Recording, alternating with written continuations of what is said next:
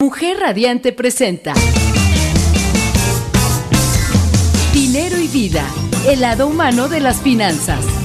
Acompaña durante la siguiente hora a Rocío Rodríguez Covarrubias y Lilian Sotelo, quienes nos ayudarán a entender de una manera sencilla, clara y divertida la forma positiva en que las finanzas personales impactan en nuestras emociones. ¿Estás lista? Iniciamos.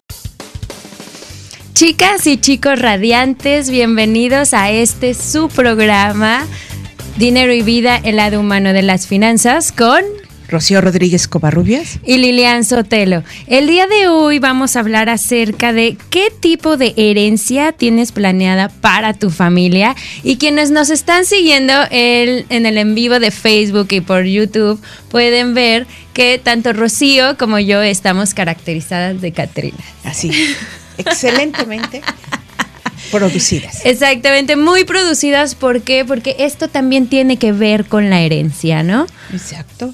Muchas veces creemos que cuando hablamos de herencia solo lo connotamos con la cuestión económica, con los bienes, pero realmente existen tres tipos diferentes de, de herencia y es lo que queremos abordar en este, en este programa. Pero antes que nada, queremos felicitar a quién vamos a felicitar. A Guadalupe Trejo. Nuestra compañera. Nuestra compañera de Mente Financiera. Exactamente, su programa es todos los martes. Muchas felicidades, Lupita, que te la pases muy bien en este día tan especial. Así es. Bueno, y hablando de herencias, esta es una de las herencias más bonitas, ¿no?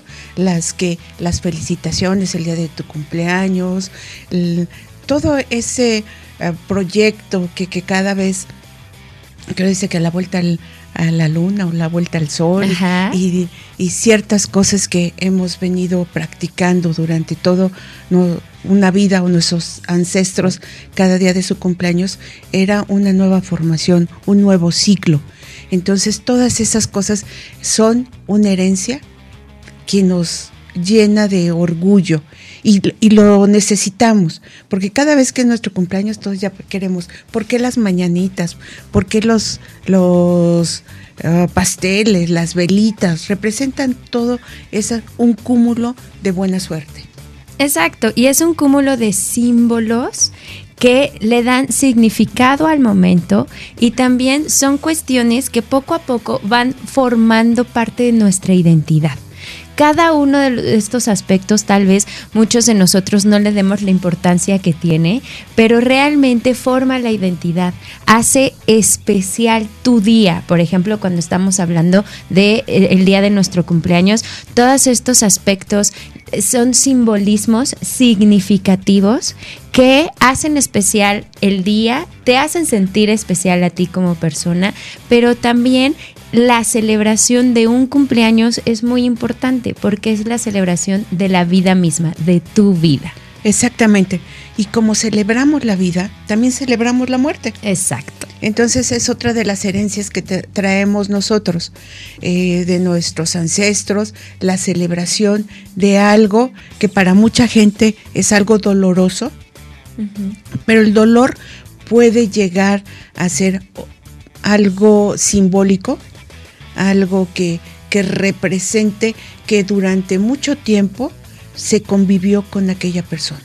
Exacto, porque como bien dice Rocío, la pérdida, la ausencia de la persona, del ser amado, genera mucho dolor en, en esta parte de ya no va, no va a estar conmigo, ya no va a estar va, ya no voy a poder hablar con esta persona, contarle mis problemas, reír con ella o con él.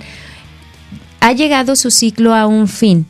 Y cuando esta persona ya no está en este plano terrenal, pues evidentemente eh, esta ausencia es el cierre de un capítulo también de mi vida. Un capítulo de mi vida que tiene que ver con este ser que ya no está. Sin embargo, como bien dices, también celebramos la muerte porque hubo una vida, hubo experiencias, hubo risas, hubo llantos, hubo madurez, ¿no? Hubo risas, hubo tristezas, convivimos, aprendimos uno del otro y em, entrelazamos historias. Y estas vivencias son lo que le da significado a este granero que vamos llenando a lo largo de nuestra vida para que cuando lleguemos a la tercera edad tengamos un granero lleno de significados, de diferentes historias y experiencias que nos dieron una enseñanza. Mira qué bonito lo dices tú, Lilian. Pero por el lado económico, también traemos muchas, o sea, el celebrar los cumpleaños, el celebrar la muerte, también implica muchos gastos. Muchos gastos porque este, somos dados a dar mucho. El, el que tú pongas en tu altar la comida que le gustó, la bebida, los cigarros, ciertos, ah, mm, no sé, gustos que tenía ahora el difuntito.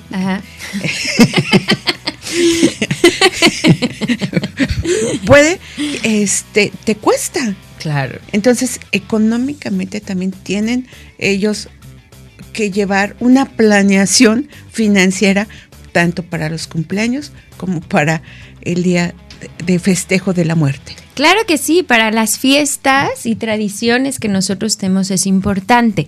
Y ahora, hablaba al principio del programa que existen tres tipos de herencia.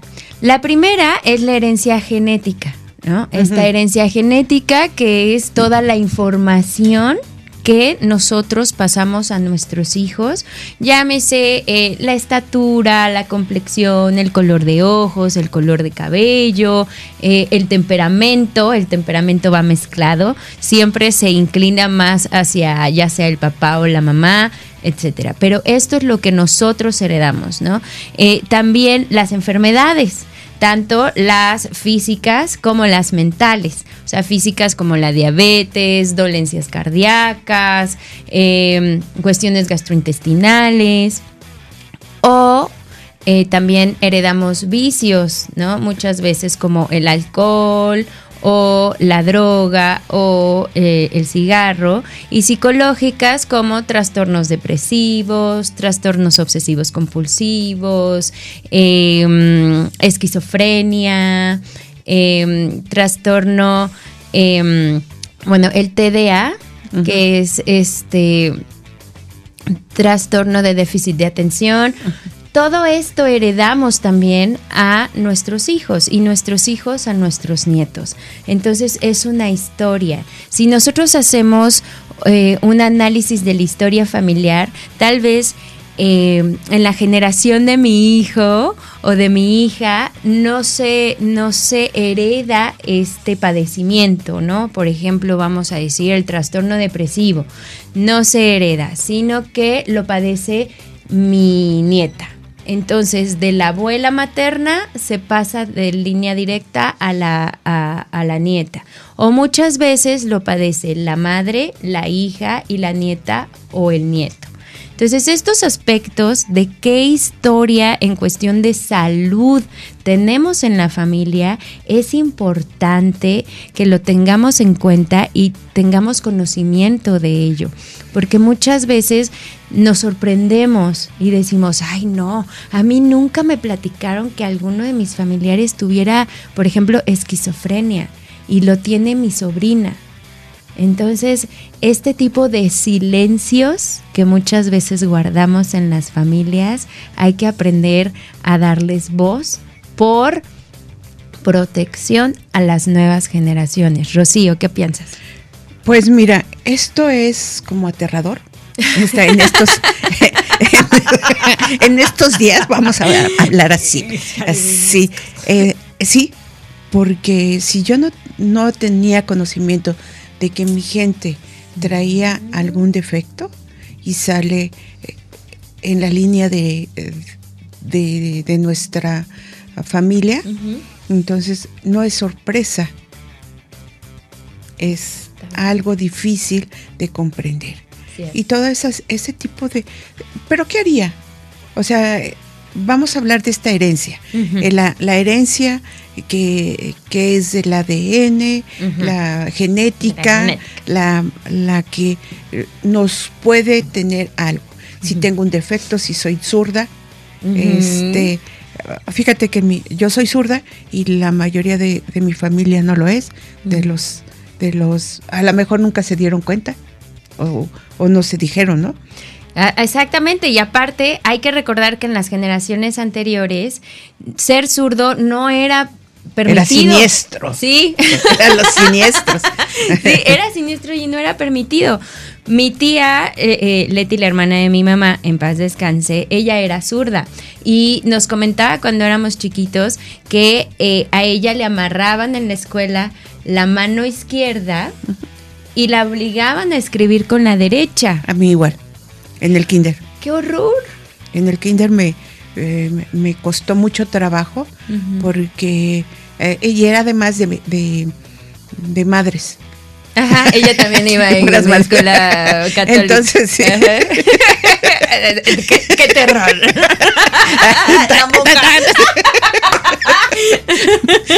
Y, y fue horrible, fue horrible.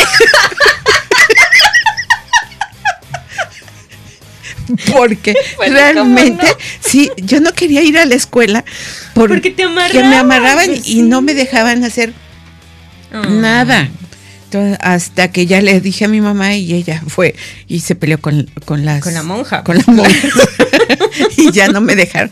Pero sí, y luego en la primaria todavía la gente se burlaba y eh, me provocaron que yo fuera ambidiestra. Exactamente. Que te generaron una habilidad. Exacto. La verdad. Pero más yo creo. Exacto. más habilidosa. Pero creo que no era la forma. ¿No? Creo que la forma no fue la correcta. Pero los invitamos y las invitamos a que nos escriban al 777-610-0035 al WhatsApp de aquí en cabina y que nos sigan en nuestras redes sociales. Me encuentran como Lilian Sotelo, psicoterapeuta en Facebook y YouTube. Y A mí en Nefti Consultores, en todas las redes sociales. Perfecto, no se vayan y regresamos después de la pausa. Estás escuchando Dinero y Vida, el lado humano de las finanzas. Bienvenidos a Dinero y Vida, el lado humano de las finanzas. El día de hoy estamos hablando acerca de la herencia. ¿no? Así es. Es un tema muy importante. Exactamente, mi estimada. Pero antes, Dime, dime. Este Lilian, ¿sabes que, quién es Grupo GIA? Sí, sí sé. Fíjate que Grupo GIA es una agencia de publicidad de exterior que está en Cuernavaca y eh, tiene, cuenta con mobiliario urbano en renta y tienen los mejores espacios para hacer crecer tu negocio. ¿Y sabes cómo comunicarte con ellos? Sí, fíjate que los teléfonos son 777-310-0411, lo repito, es 777-310-0411. Recuerden que para hacer crecer nuestro negocio, la publicidad es básica para estar en boca de todos. Así es, Lilian. Pues seguimos con el tema tan interesante de las herencias. Tú, sabía, tú nos habías comentado que había tres tipos de herencia.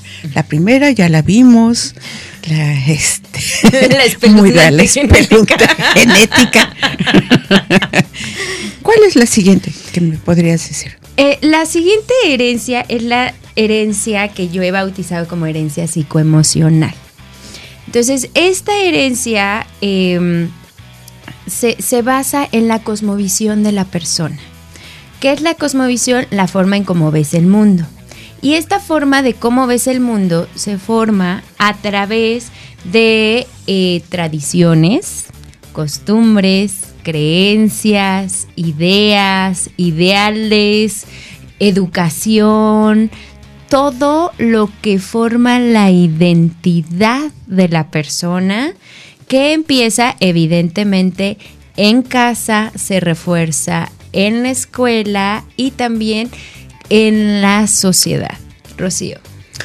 Pues va ligado mucho a todo, lo, a todo lo que es nuestro actuar directo diario. Exactamente. Porque muchas veces hasta la comida, ¿Sí? la forma de comer, el que si lo salado no es por tradición, ya no se amolaron, o que alguien no, no aparte de, de enfermedades, por ejemplo, la- de la leche, ¿no?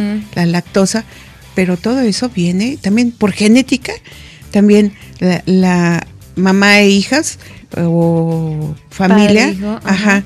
tiene el mismo problema, ¿no? Sí, la intolerancia a la lactosa. Entonces, si tú, por ejemplo, en mi caso, eh, me voy a balconear, pero bueno. Eh, en, este, en mi, en, mi, caso, mi esposo no come crema ni, ni queso. Mis hijos salieron intolerantes a, a, la lactosa, entonces tampoco lo comen. Y yo soy amante del queso y de la crema. Entonces, realmente a la hora de hacer el súper, pues ya sabes, Nada más tu, tu, crema de un cuarto. Sí, así de chiquito. Así. Bueno. Y un cuarto de queso, porque nada más te lo vas a comer tú. Ah, mira. Entonces, sí, sí, sí influye. Uh -huh. Y independientemente de la genética, también son las acciones, los actos que ves, lo que escuchas, la forma en cómo piensan, eh, lo que dicen, los prejuicios también. Sobre todo eso. Mucho. Hay, hay gente que de creencias súper, no, ya no limitantes, sino extra fascistas, uh -huh. ¿no? Eh, en que si creen bien de que el, no te juntes con, con, la gente de color sí. o este no hables con tales personas uh -huh. o tienen un, una psicosis como tú decías no fuerte sí. hacia hacia algo exactamente y estos son los modos de convivencia esto que estás mencionando son los modos de convivencia. Entonces, si yo le digo a mi hijo o a mi hija, no te juntes con, entonces ya estoy sembrando una semillita de prejuicio. Uh -huh. O sea, y como somos niños, pues muy pocas veces nos como que no, no, nos hacemos un alto y empezamos a reflexionar. Muchas veces porque me lo dice mi mamá, inmediatamente digo, bueno, ok, lo voy a hacer porque me lo dice mi mamá. Cuando, lo, lo, cuando realizas la acción, tal vez no te sientes muy bien. Y es cuando empiezas a cuestionarle a la mamá o al papá o a la abuela que te dijo esto. ¿Por qué? Entonces, cuando nosotros cuestionamos, muy pocas veces recibimos una buena razón por la cual nos están dando esta indicación, ¿no? Y estos modos de convivencia eh, también se centran mucho en los estereotipos. Los estereotipos de género que actualmente hemos visto o se le está dando más valor a todo esta um, toda esta situación negativa y de poco crecimiento que ha traído a nuestra sociedad.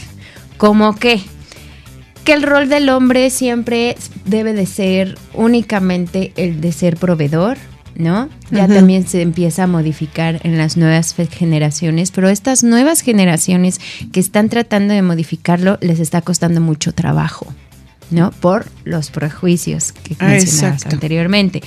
Por ejemplo, otro de los hombres, los hombres no lloran, no pueden eh, demostrar algún tipo de debilidad porque un hombre no puede ser débil, ¿no? Y este tipo de comportamiento y tipo de mentalidad le hace daño a la persona, porque entonces se aparta y genera una barrera en, en el yo mismo.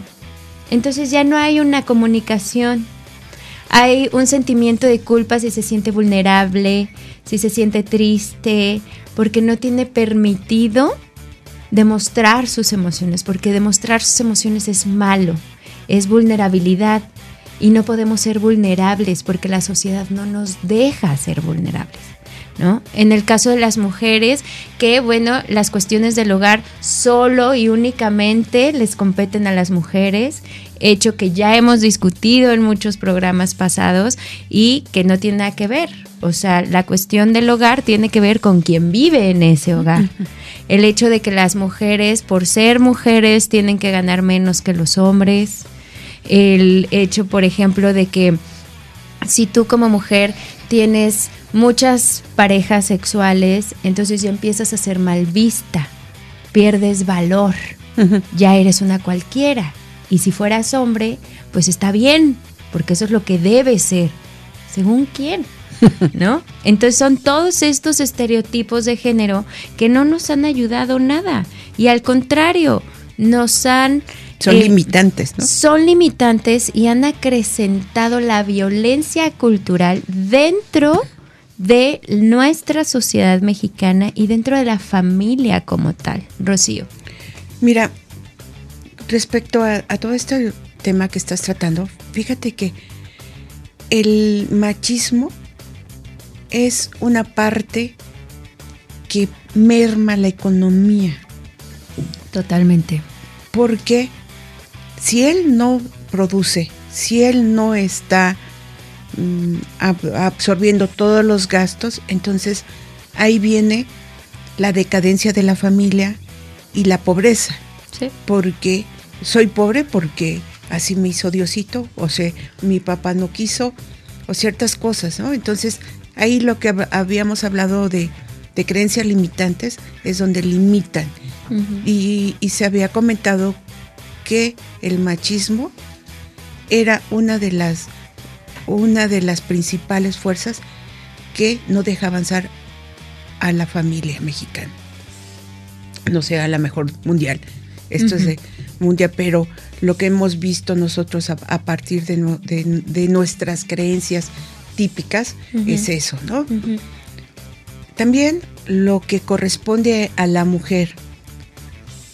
A la mujer tiene que ser vista hacia abajo, ¿no? Decir, y, y está vista en, en la cuestión salarial. No hay una equidad. Si no hay, no hay equidad en la creencia, en, en- hasta en, en las posiciones eh, de que el mismo gobierno no, no lo está dando como una equidad, entonces está fomentando el atraso. ¿no? Y el atraso lo toman, pero rapidito. Desafortunadamente así somos, así somos nuestra posición, ¿no? Lo malo lo, lo tomas, pero rápido y, y qué padre, es decir, pues así, así me tocó vivir, a- aquí me quedo, el conformismo, ese conformismo que nos daña en la cabecita y que no nos deja avanzar, si no nos deja avanzar en lo emocional, en lo económico menos. Exacto, y este conformismo es, como bien mencionas, es esta parte que también te lleva a tener carencia, no solo una carencia emocional a través de la frustración, del no poder ir más allá porque no me lo permiten, ¿no? Porque en ese momento yo le estoy dando el poder al otro sobre la voluntad de mi propia existencia, sino también esta, esta carencia económica que se convierte en un círculo vic- vicioso y nos lleva a la generación de, eh, de violencia, de abandono, de caer en algún tipo de... em, eh, en algún tipo de em, droga o alcohol, de vicio, para escaparme de esta realidad. Entonces es un, un sinfín de, de piedritas que van llenando el saco, porque como bien dices, muchas veces es muchísimo más fácil tomar, ay, el, es que así ha sido siempre, que el tratar de cambiar el así ha sido siempre y trabajar por aquello que realmente deseo y quiero. Porque esto que implica esfuerzo, trabajo, conocimiento, em, voluntad y muchas veces carecemos de estos elementos. Rocío. Pues sí, el, el de carecer de elementos eh, satisfactorios te, te trae a, a una limitante. O sea, tú lo estás hablando de lo que la psico, la mente, y en, en lo económico te limitan. Y no, y no puedes salir. Es el, el, el querer avanzar y como los cangrejos, ¿no? La gente no te ayuda a subir y a empujar, sino a arrastrar. Exactamente. No se vayan, sigan con nosotros en www.soymujerradiante.com y escríbanos al WhatsApp en cabina 777-610-0035. Nos vemos y nos escuchamos después de la pausa. Estás escuchando Dinero y Vida, el lado humano de las finanzas. Bienvenidas chicas y chicos radiantes a este su programa Dinero y Vida. En esta ocasión estamos hablando acerca de la herencia. Y en el segmento pasado hablábamos de la herencia psicoemocional y em, nos faltaba mencionar que esta, esta herencia psicoemocional tiene que ver con la cosmología digo, la cosmovisión, perdón, la cosmovisión de, eh, de la persona. Y esta cosmovisión, como lo mencioné en el segmento pasado, se forma eh, a través de las ideas, creencias, educación, tradiciones, costumbres de que, vamos recibiendo cuando somos niños y en las cuales nos formamos, lo que nos da nuestra identidad. Ahora, em, es importante y, quiero resaltar esta parte, la familia, los, papás y las mamás, los abuelos, los tíos, que son los agentes que influyen en nuestra educación, eh, nos enseñan la convivencia y nos enseñan eh, nuestras relaciones interpersonales y también nuestra relación intrapersonal. La relación intrapersonal es la relación que tenemos con nosotros mismos la aceptación, el autoconcepto, una buena o mala autoestima. Y la interpersonal es cómo nos relacionamos con los demás. Desde cómo me relaciono con mi madre, con mi padre, con mi hermano, con mi hermana, con mi prima, con mi primo, hasta llegar a la cuestión escolar. Cómo me relaciono con mis maestros y con mis compañeros. Si pongo límites, si no pongo límites, si conozco de jerarquías, si no conozco de jerarquías, si respeto, si no respeto. Todo esto nos lo brindan la familia. Y a grandes rasgos es la familia nos enseña a convivir conmigo mismo o conmigo misma, con mi pareja, a vivir en familia y a vivir en sociedad. Así es. Habíamos hablado de las emociones anteriores, entonces también lo que la familia es lo que también atrae. ¿Qué emociones voy a tener ante el mundo y ante mí mismo? Porque son cómo te enseñan a, interactuar en el exterior como en el interior, ¿no? Y hay una como una brecha, hace cuenta, el exterior, el interior, y hay un canal que es la familia. Entonces, a lo mejor en la familia no se dan las situaciones. A, lo que me refiero es que actúas ante la gente de una forma, tienes una cara, y en tu familia tienes, otra, y entonces te hacen daño en tu cara interna. ¿Estamos de acuerdo? Sí. Como tú, las emociones o Em, y viene lo que son los hábitos. ¿Qué hábitos yo voy a tener? Puedo tener el orden, a lo mejor es el desorden. También. sí, tengo, o sea, de, uno y otro, entonces es por lo cual, sé, yo no sé por qué soy así. Sí sabemos, porque traemos una carga, aparte de la genética, una carga habitual de hábitos dentro de casa o dentro de la misma escuela. Exactamente. Y esto que mencionas es muy importante, Rocío, porque sí, así es.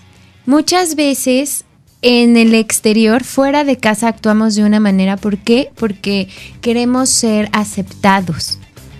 Queremos em, en algunas ocasiones pertenecer a un grupo.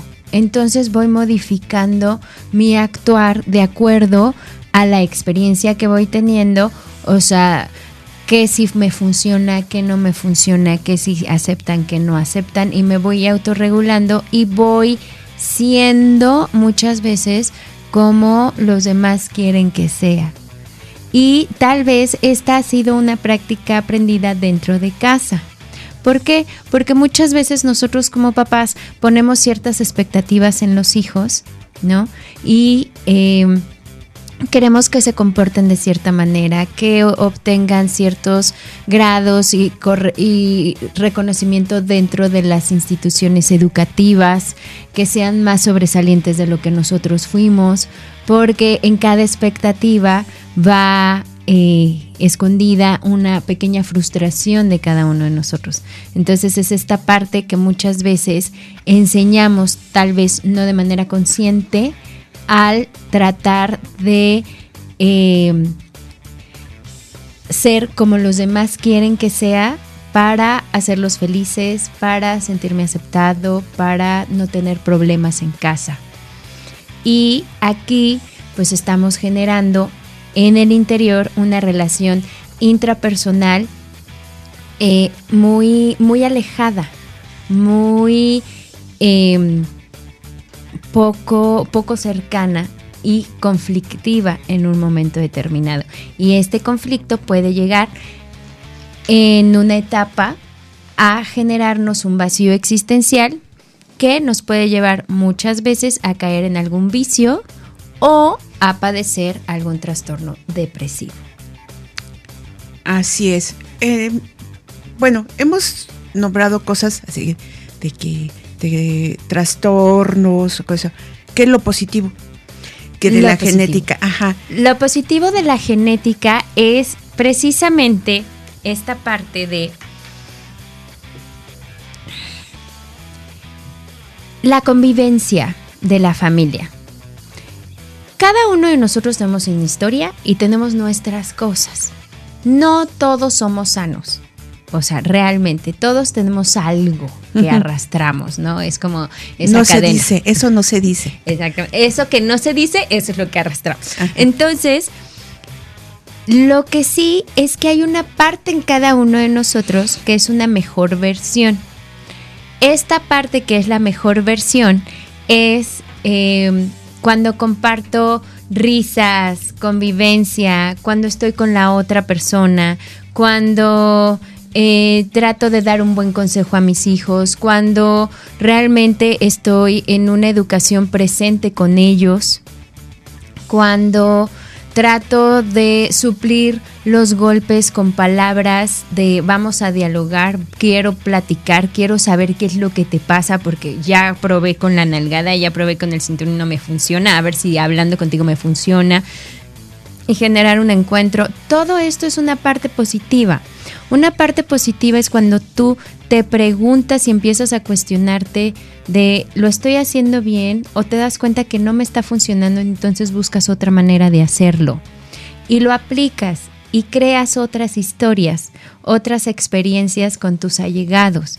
Experiencias de convivencia, por ejemplo, tal vez eh, siempre estuvimos eh, bajo la tensión de que mi papá generalmente estaba de malas pero un día nos fuimos de y día de campo con todos los primos y ese día fue la primera vez que vi a mi papá disfrutar y sonreír. Y esa historia le dio un gran significado a tu vida. ¿Por qué? Porque la actitud de todos fue distinta. Creamos una experiencia positiva para cada uno de los presentes. Y pudiste convivir con ese personaje, en este caso, por ejemplo, tu papá, de otra forma y pudiste verlo de distinta manera. Como, por ejemplo, muchas veces he dicho, los niños siempre en todo momento nos están observando. Y entonces si tú le preguntas a tu hijo o a tu hija, sonrío mucho, a lo mejor él te va a enumerar cuándo te ha visto sonreír. Mm. Y te puede decir, bueno, sonríes cuando estás con mi abuela o sonríes cuando te veo con tus amigas. O generalmente no sonríes porque te veo preocupada por nosotros. Y esos parámetros te ayudan a hacer un cambio cuando te atreves a no verte vulnerable, porque muchas veces podríamos decir que es la vulnerabilidad, sino simplemente a preguntar cómo te ve la otra persona con la que vives. Y en base a eso, hacer un cambio en positivo si es necesario o seguir como vas, si te sientes a gusto con lo que estás haciendo. Así es. Fíjate que todo esto va, va en, relacionado hasta ahora con las herencias financieras. Este, porque nosotros tenemos tatuado en nuestro ADN, sí, la mayoría de la gente, es de acumular bienes. Voy a acumular terrenos, casas, mm, no sé, muebles, o sea, tanto bienes inmuebles y muebles, que nada más es por heredar, o sea, es voy a acumular, no sabes si el terreno, si lo escrituraste bien, si tiene algún antecedente o, o si lo dejaste bien. El chiste es decir, aquí tengo y lo voy a dar. Y también por, por arrastrar muchas cosas, no hacemos ni testamento. Nada más es el acumular. Ahí ya verán ellos cómo se lo reparten. Cómo se lo reparten. En lugar de decir, es, o sea, planear, nada más es acumular. Y nosotros tenemos que ir cambiando todas esas, esa visión que tenemos ancestral de acumulación para heredar, porque hay tantas joyas. Puedes estar bien pobre, pero cuando oh, van al, al, cofre de, los abuelos o de, los bisabuelos, encuentran monedas de oro, ¿no? Sí. No comieron bien, pero ¿qué tal acumularon? Entonces, todos esos factores van a ir representando una serie de situaciones para que, crear nuevos hábitos financieros. ¿No te parece, Lili? Exactamente. Y en base a esto que acabas de decir, es preguntar, ¿por qué heredamos? Es una muy buena pregunta. ¿Por qué heredamos? Pues lo mismo, era lo que deseamos. Traemos tatuado en el ADN de acumulación y es el decir, acumulo, traigo y eso de satisfacción. Yo les voy a dar, yo les voy a dejar o se van a pelear por, ¿no? Exactamente, y acabas de dar en el clavo, yo les voy a dejar, heredamos porque tenemos tatuado hasta el tuétano que tenemos que dejar algo, huella en este transitar para trascender a través de el otro. Así es. Bueno, no se vayan, los invitamos a que nos sigan en www.soymujerradiante.com y nos escriban en cabina sus preguntas o sugerencias al 777-610-0035. Regresamos después de la pausa.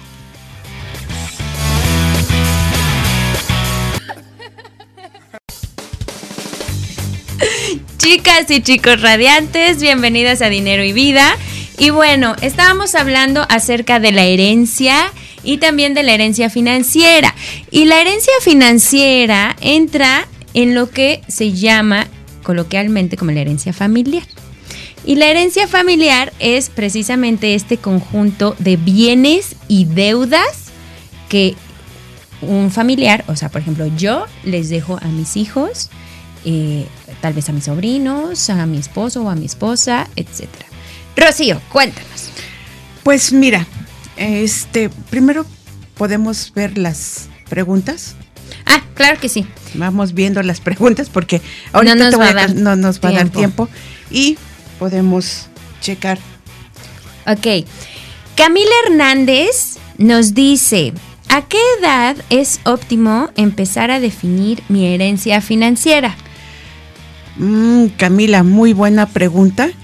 Este, ¿te oyes muy joven? Y al querer ahorita crear una herencia financiera, es el mejor tiempo para el ahorro.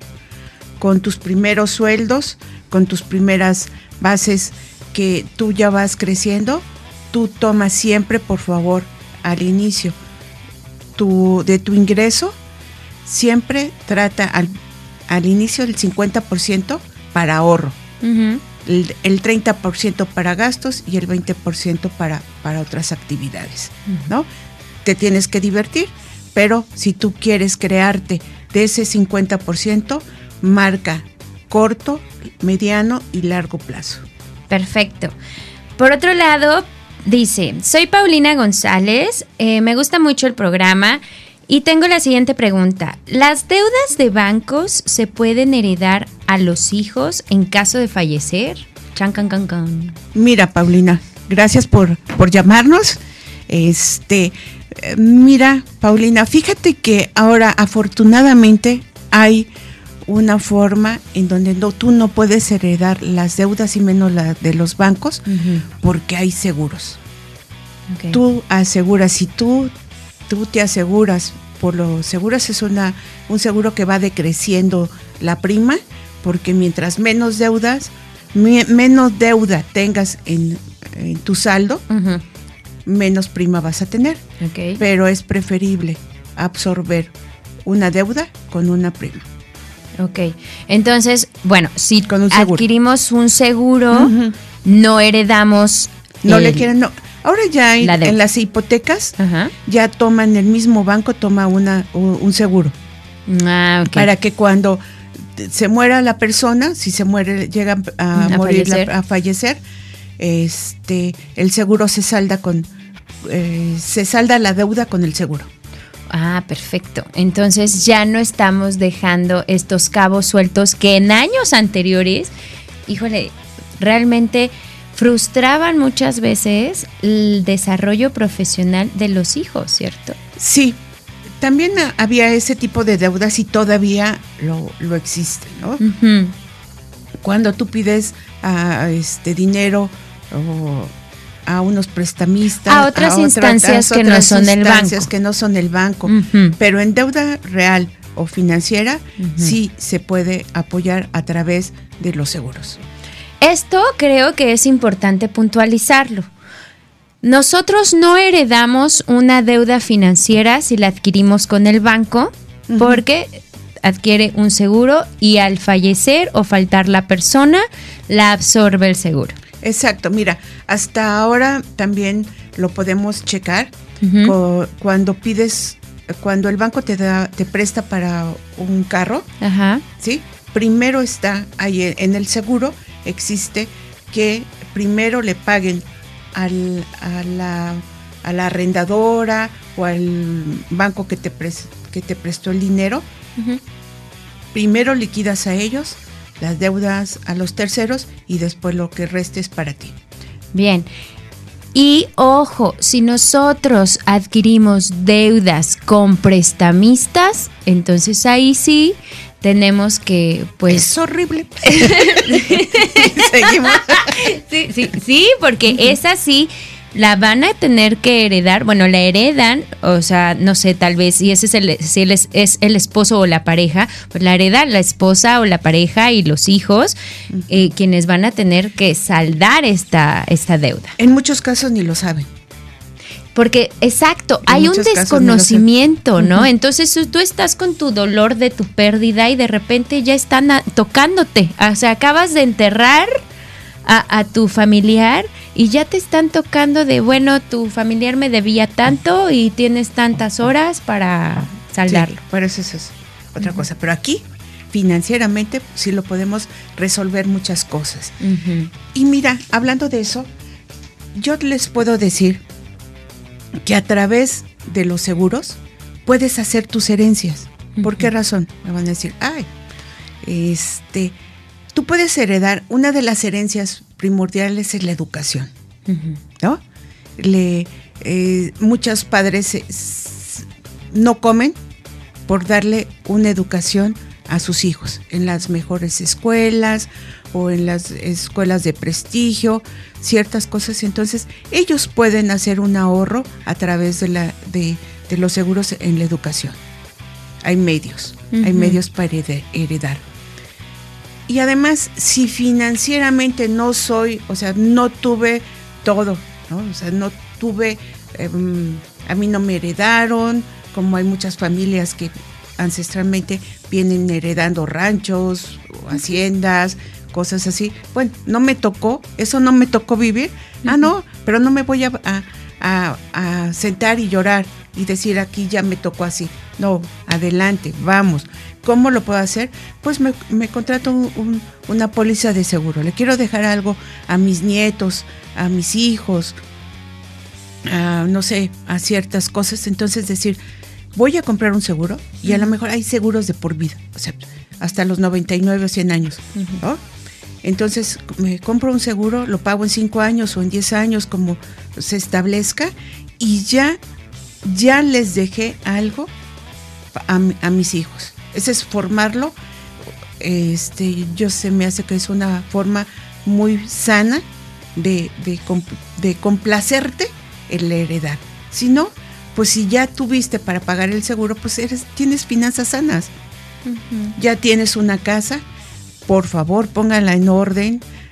Hay que hacer testamento. Es muy importante. La mejor posición de herencia es heredar y heredar bien.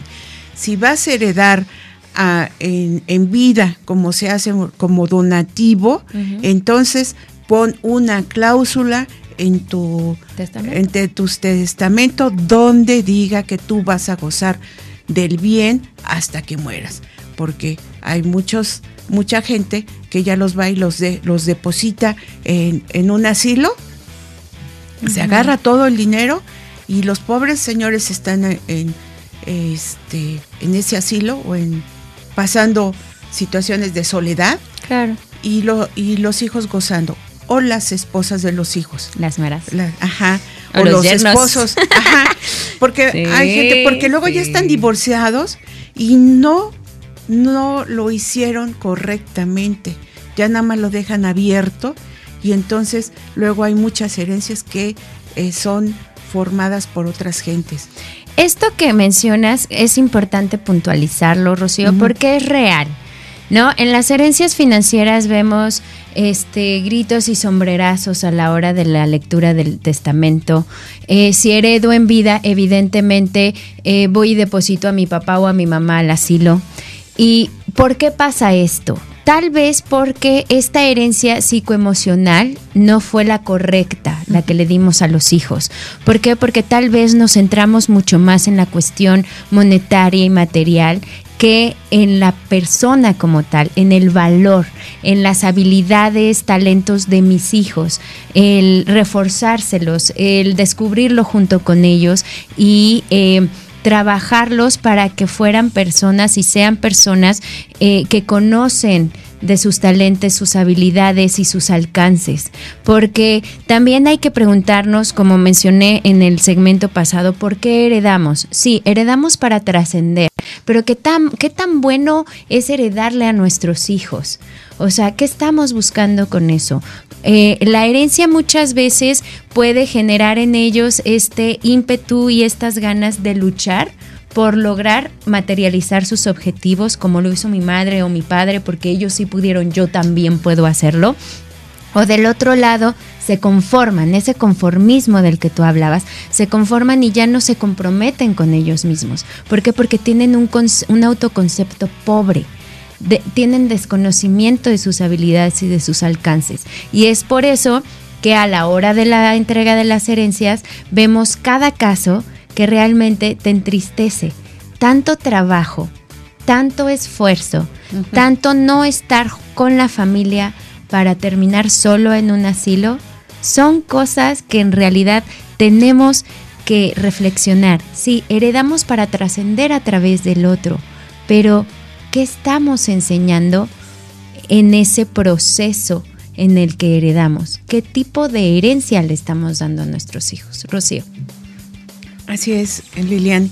Y fíjate, em, si yo me ubico, creo mis nuevos hábitos, mi nueva visión, mis nuevas expectativas, sí podemos crear. Hasta es más, hasta una herencia de salud, creando una póliza de gastos médicos, o sea, cre- creándole el hábito a mis hijos, a mis nietos, de que hay otras formas De vivir. de vivir y de convivir hacia financieramente, sí.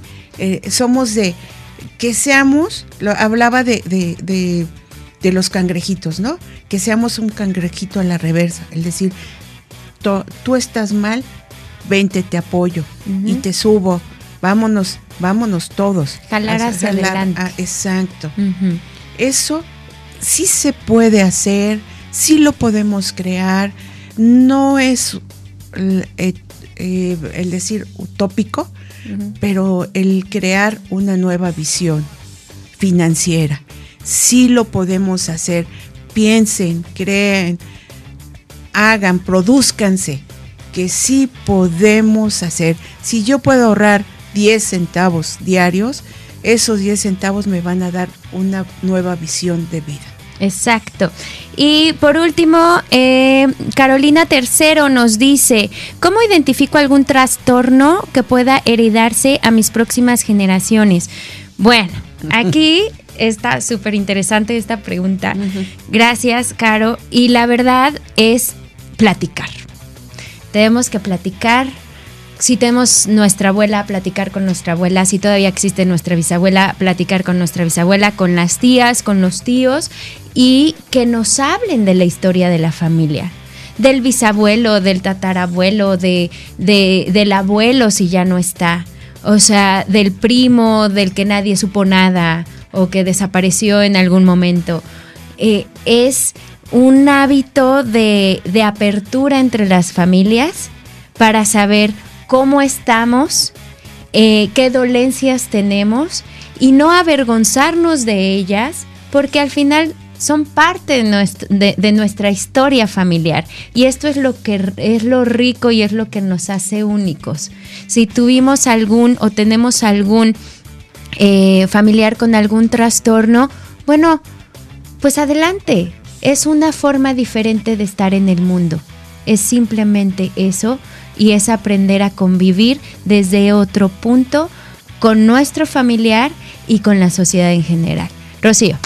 Así es. Y mira, yo creo que la convivencia con los mayores es de tal riqueza, porque ya traemos, mira, supongamos en este momento, todos los baby boomers, que ya de ahorita son este, abuelos, la mayoría, traen una riqueza estábamos platicando en la mañana en de que traemos desde la, la este oh, la calculadora, esas de, de, los bancos, es como así, eh, los contadores con, con, sus mangas y así, ¿no? Y, y, su visera.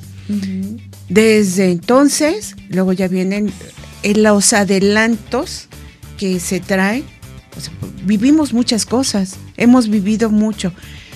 ¿Por qué no nos enriquecemos platicando con, con nuestros mayores? Exactamente. El, el crearte una nueva visión, o sea, a tu pensamiento, tú ves a tu gente de diferente forma. Tu historia te la estás formando de diferente forma. Y al crearte una nueva historia, creas una nueva posición para seguir. Exactamente, al crear una nueva historia creas un nuevo destino, porque todo cambia y estás en constante transformación. Y el conocimiento de la historia familiar es básico, porque porque reafirma tu identidad, te une más con tu gente y muchas veces a través de estas pláticas puedes entender, puedes comprender, puedes eh, decir, ah, con razón actuaba de esa manera yo no sabía que había tenido una, infancia así, ¿no? Así es. Y recuérdales de que todo esto que estamos hablando en este momento, todas estas mm, posiciones que tenemos, las podemos ver en el, en el taller que vamos a dar de emociones y finanzas. Exactamente, no se lo vayan a perder, ya es en este mes de noviembre. Entonces, eh, vayan apartando su lugar, Pueden buscarnos en nuestras em, redes sociales. A mí me encuentran como Lilian Sotelo, psicoterapeuta en Facebook, YouTube, Spotify y Twitter. Y a, mí en las mismas que dijo. las mismas que listé. Listo, con Nefty Consultores. Y bueno, es un gusto que hayan estado con nosotros. Eh, sigan con la programación y conéctense al, el lunes a las 7 de la mañana al show de Amy Castillo. Lupita, Feliz cumpleaños, pásatela muy bien, chicos, que tengan un excelente puente y recuerden, esto es Dinero y Vida, el lado humano de las finanzas, cambiando destinos. Con Rocío Rodríguez Covarrubias. Y Lilian, y Lilian Sotelo, cambiando destinos con sentido. Así es.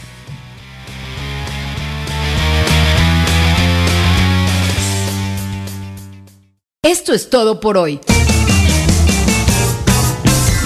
Rocío Rodríguez Covarrubias y Lilian Sotelo te esperan la próxima semana para continuar descubriendo la forma positiva en que las finanzas personales impactan en nuestras emociones. Esto fue Dinero y Vida, el lado humano de las finanzas.